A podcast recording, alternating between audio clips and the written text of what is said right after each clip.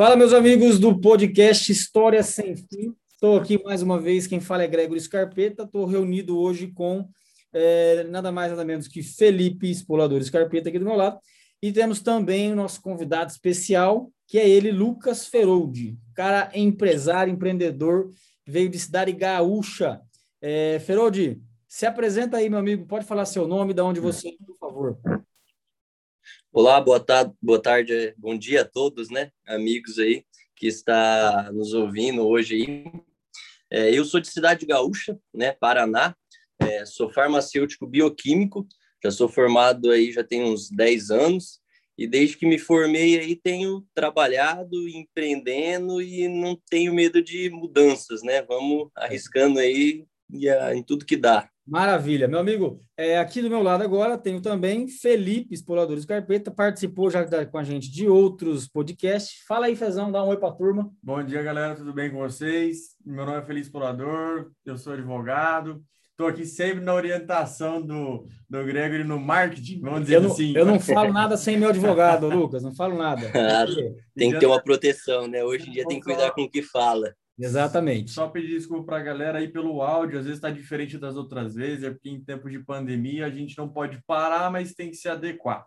E é por isso que estamos realizando hoje essa gra... o áudio ele é gravado online, tudo bem? Mas de resto, a bola dos meninos aí e fica ligado que vai ter muita coisa boa hoje. Vamos lá, meus amigos, como é que funciona? O nosso tema de hoje é medo da mudança. Por que medo da mudança?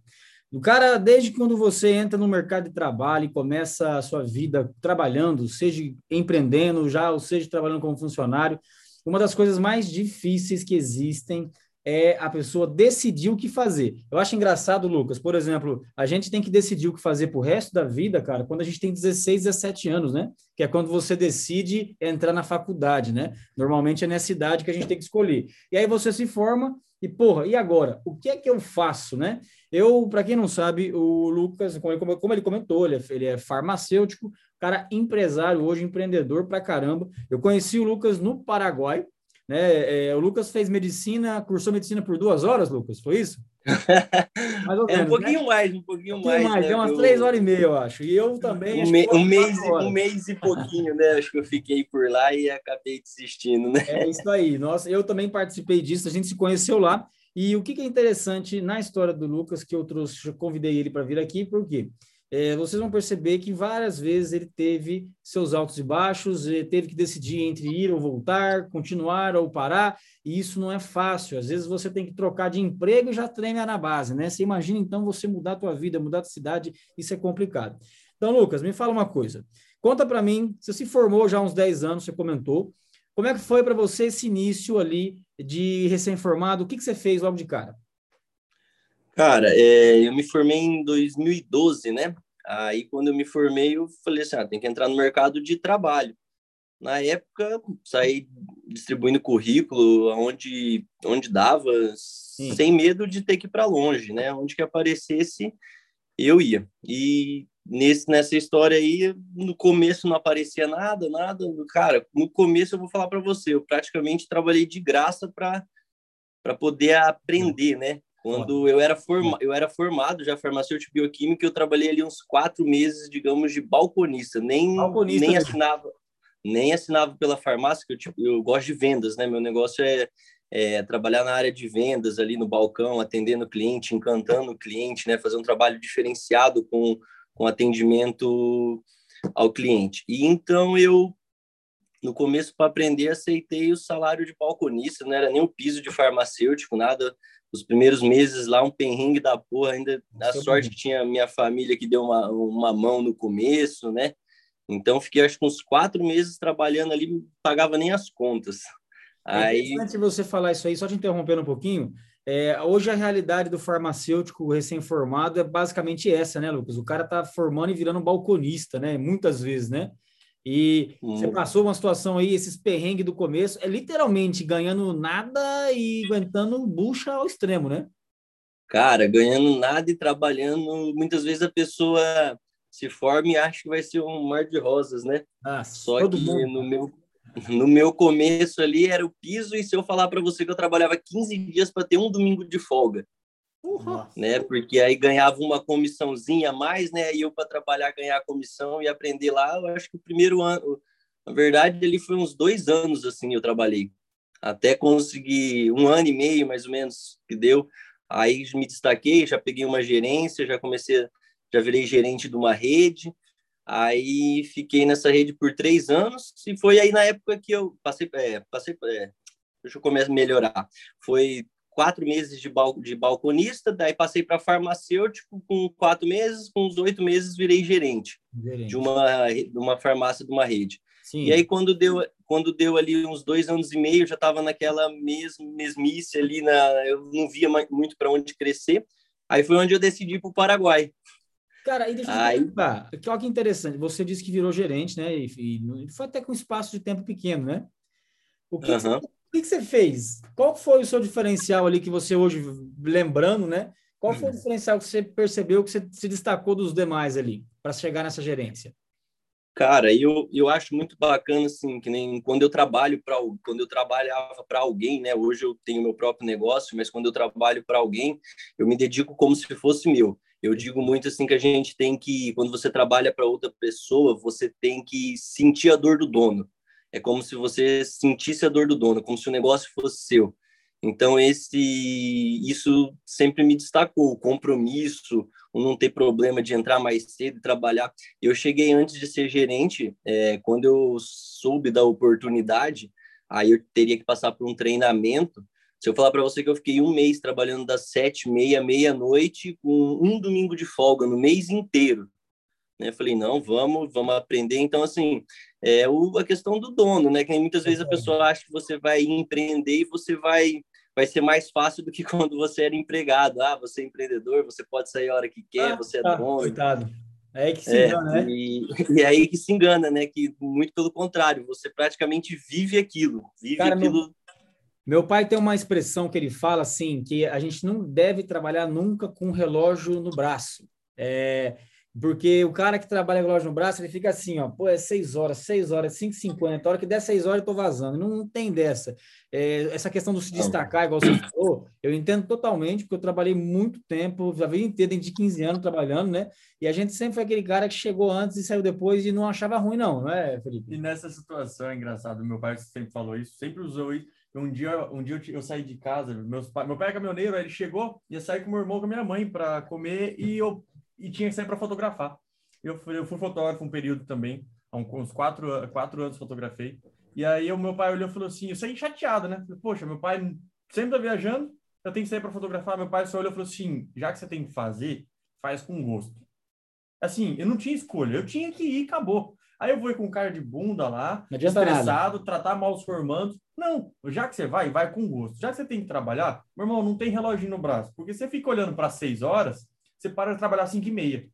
Porque depois disso você só olha para o relógio. Exatamente. Ô, Lucas, olha o detalhe, ele está dizendo aqui, o Felipe falando, mas parece que é difícil, né? Ele só esqueceu de falar que o trabalho dele era fotografar formatura. Dava duas horas, acabava as fotos, você já imagina o que o rapaz ia fazer, né? Você acha que ele ia para casa. É. Né?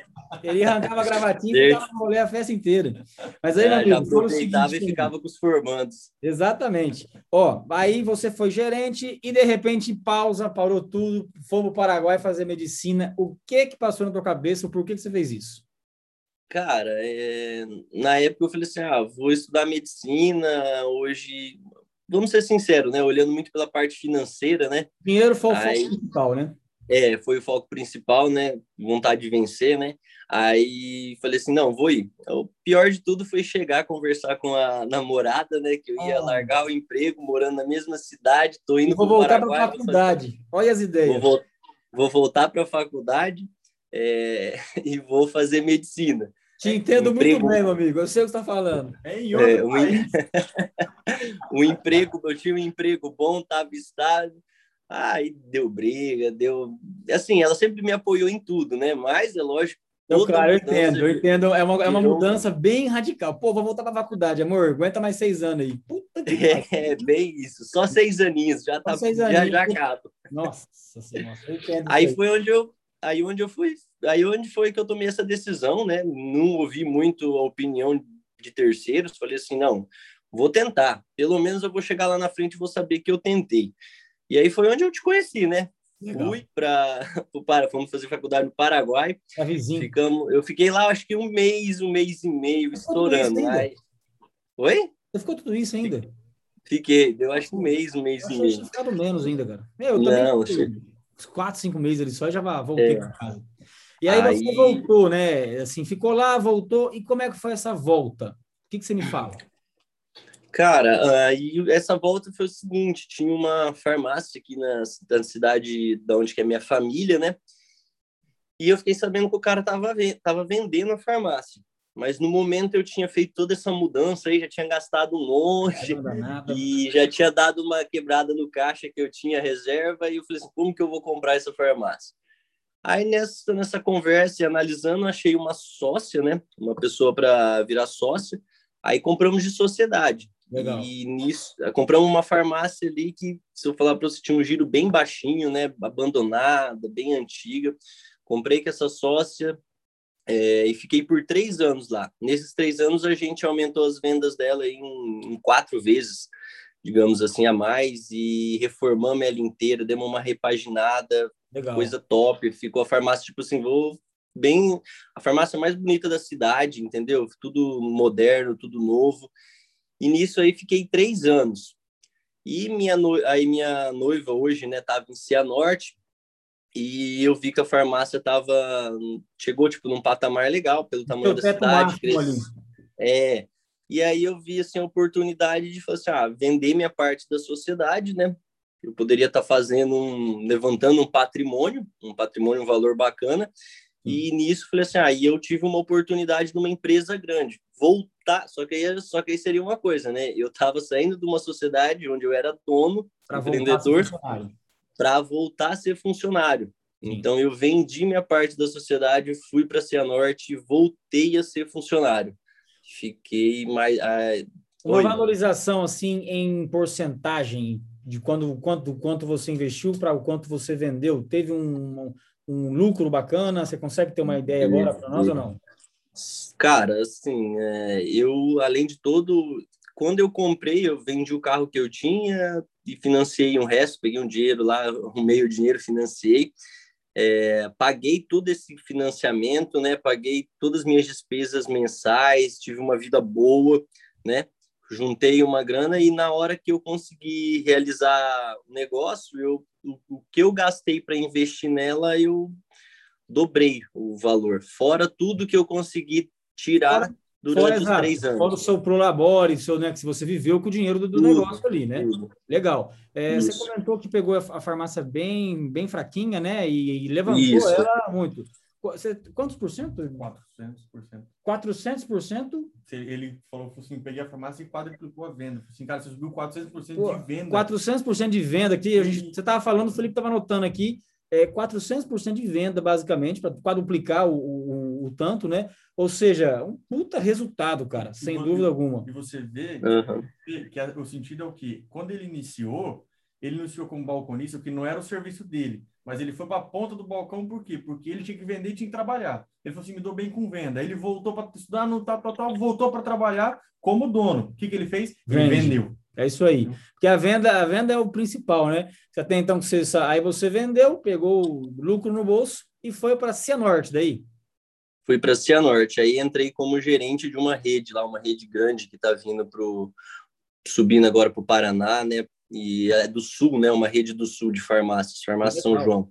E fiquei um ano trabalhando lá como gerente, tive uma, uma experiência muito bacana, agregou muito valor, porque tive contato com grandes empreendedores. Hoje mesmo conheci o dono dessa da rede Pedro Pedro Brair, né? Outro hoje nível, né? É outro nível. Para você ter ideia, hoje capital único ele é o maior do Brasil em, do, em questão de rede de farmácias. Nossa senhora. Então, assim, eu tive um. Você foi para Cianorte, você também. Você casou, você queria casar, não queria? Eu fui para Cianorte, fui morar junto com a noiva, né? Que depois de nove anos, é, é oito, oito anos, nove anos. Não, rapaz, não deu enrol... certo. é, depois de oito, nove anos enrolando ela, e a gente foi morar junto, coitado. Ah. Aí começamos a morar junto, e lá em Cianorte fui trabalhar nessa rede. E aí fiquei um ano lá, deu um ano certinho.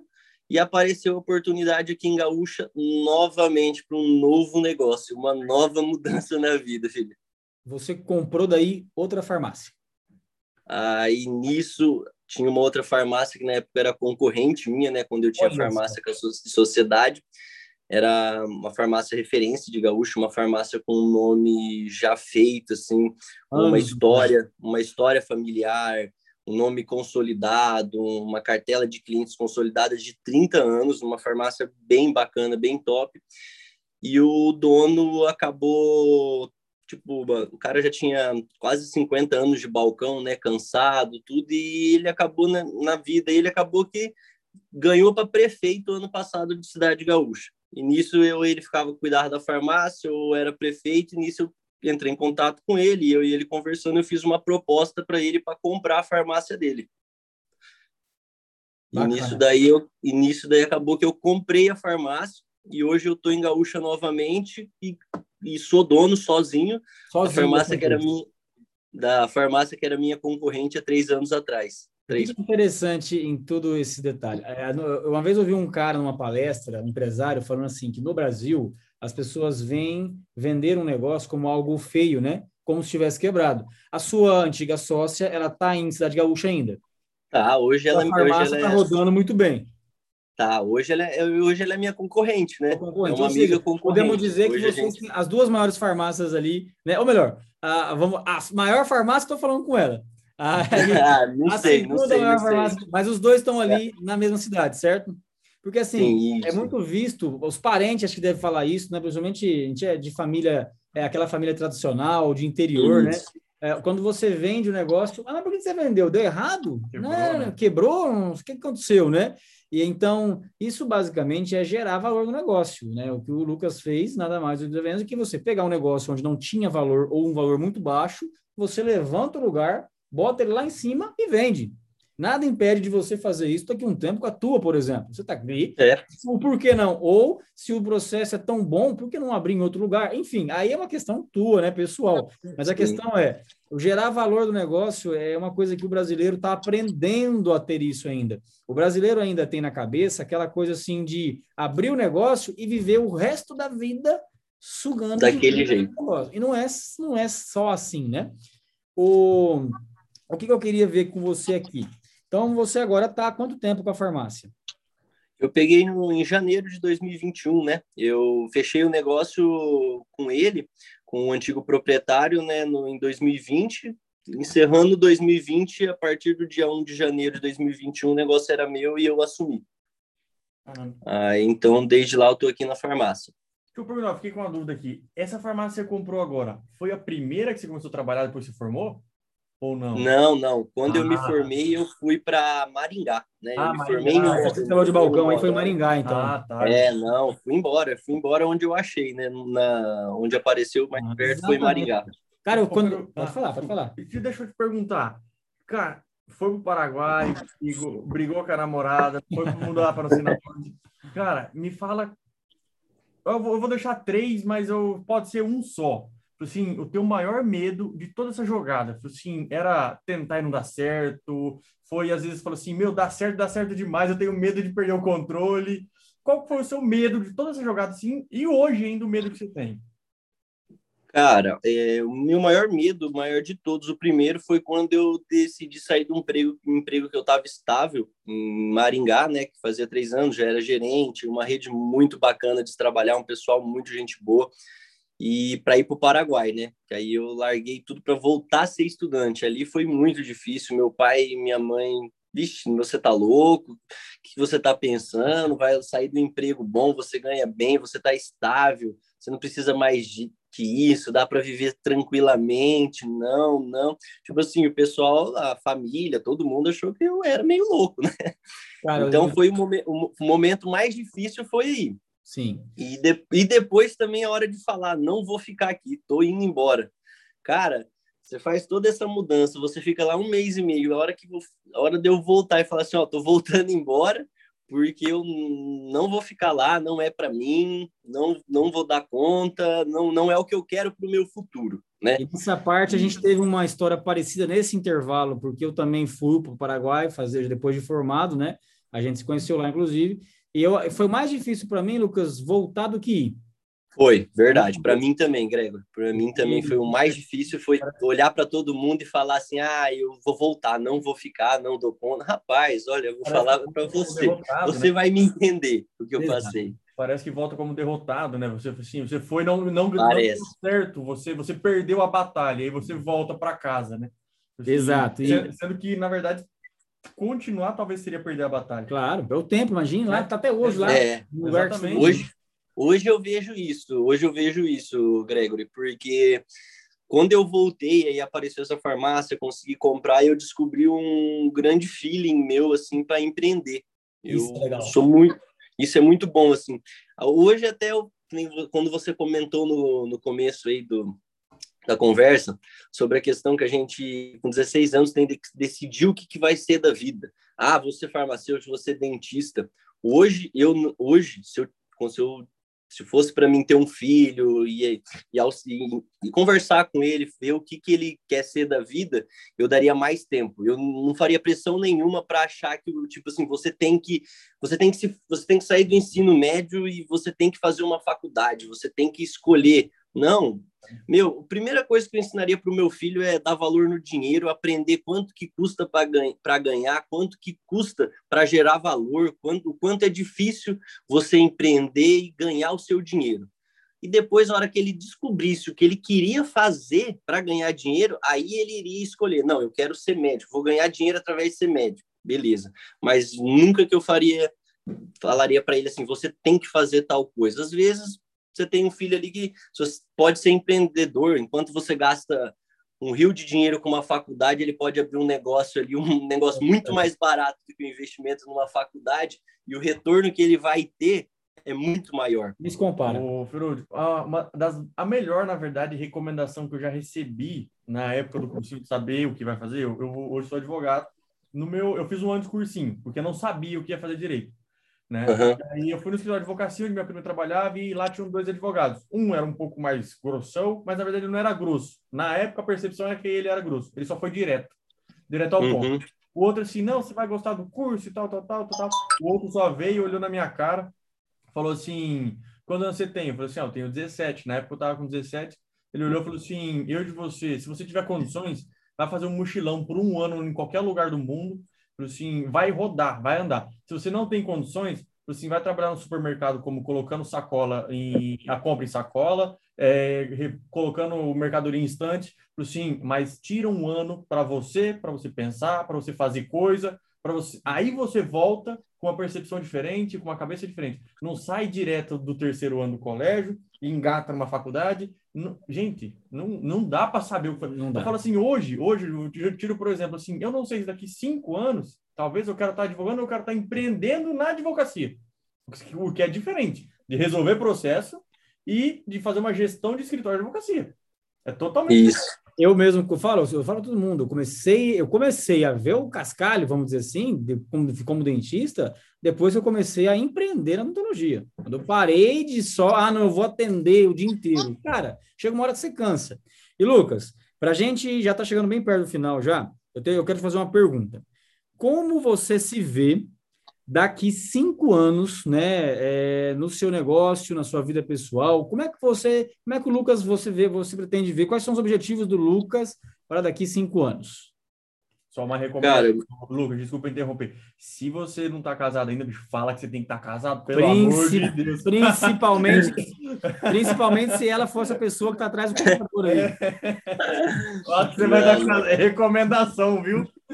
É, cara, é assim, eu já tenho todos meus meus objetivos traçados, né? Até falar bem a verdade, é daqui cinco anos, não daqui cinco, daqui dez anos já tenho tudo planejado aqui para daqui dez anos. É, mas daqui cinco anos, se Deus quiser, eu já vou estar com a família já constituída, né?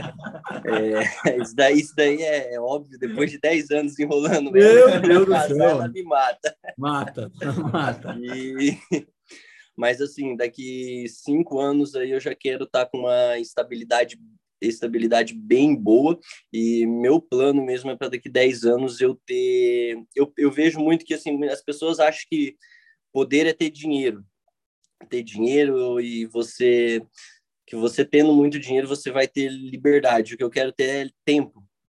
tempo, porque o que porque para mim o que mais tem valor hoje é o tempo. Mais gente, é o tempo, concordo. É, porque o mais precioso é o tempo. Você está conquistando as coisas, está conseguindo, mas te falta tempo para poder usufruir de tudo que você está conquistando. Então, o meu planejamento é para daqui 10 anos eu poder ter tempo para realizar tudo que eu quero. Então, isso é por isso que eu estou ralando tanto para chegar lá e falar assim: agora eu vou poder fazer os certos. Ah, realizar certos desejos que a gente tem, né? Certos sonhos, né? Eu entendi, muito legal. É até interessante, é, eu fiz um. A gente está gravando, né? Eu fiz a gravação de um podcast que vai sair. Já eu tenho que ver a ordem da sequência, qual vai ser, mas é bem provável que vai sair o dele primeiro, que é um, é um outro colega nosso, empreendedor zaço, muito legal a história dele. E ele fala, a gente fala sobre estabilidade. Esse é o ponto legal. Eu quero que você escuta que a gente está aqui falando, você comentou de estabilidade, eu quero que vocês. É. Eu não vou entrar nesse assunto aqui para a gente não ficar muito tempo aqui com ele, mas vai ser bem legal, você vai achar bem interessante. Então, meu amigo, é, é muito legal né, a gente trocar essa ideia, a gente já bate um papo direto faz tempo aí, e é um papo produtivo, né? Isso que é o bacana, a gente tem uma conversa produtiva, e é isso que a gente. O projeto nosso com esse negócio aqui é justamente isso: é fortalecer relacionamento com gente legal, com quem tem história interessante, porque eu posto isso aqui, eu já postei um esses dias, e a galera curte pra caramba, já tem gente falando e perguntando, porque tem uma. É, a gente sempre se identifica. Muita galera que está fazendo farmácia, que se formou, às vezes vê isso, pessoa que te conhece, pô, que legal. Pessoa que nem conhece fala, pô, que legal, quero conhecer. Às vezes tem gente que vai estar tá perdido, uhum. assim, é, caramba. Exato. Então, assim, é, agora para a gente fechar de vez, né? É, eu vou, para a gente fazer um encerramento, eu queria que você dissesse aí as últimas palavras que você pudesse dizer para a galera que está começando aí, está recém-formando ou está estudando, e, ou que quer empreender no mesmo setor que o seu, o que, que você pode dizer para essa turma aí, para deixar como recado final aí já? Cara, para o pessoal que está entrando no, no mercado de trabalho, né? As pessoas acham que vai se formar e vai sair ganhando um salário bacana, vai ter uma grana boa. Que muitas vezes o que você aprende vale mais do que o dinheiro que você ganha. Então, às vezes, não tenha medo de trabalhar de graça. Ah, tô, não, ah eu estou trabalhando, mas o que me pagam é pouco, não vou aceitar esse emprego. Eu não sou pago para isso, né? É, cara, o que, o que você tem que olhar o que você vai aprender, o conhecimento que aquilo vai te trazer. Não tem nada melhor do que o conhecimento e, e o aprender. O verdadeiro poder está no conhecimento, é não é no dinheiro. O verdadeiro poder que, a, que alguém pode conquistar é no conhecimento, agregar conhecimento, agregar valor. Esse é o verdadeiro poder. É isso o recado que eu passo. Então, não tenha medo de trabalhar de graça, de trabalhar por pouco, trabalhar várias horas por dia. O negócio é você ter coragem de encarar e aprender, aprender, que aí depois você que você aprendeu e você sentir confiança, aí você vai empreender o seu próprio negócio, né? E preparado, preparado a gente nunca está preparado. Tem que botar Se o pé, né?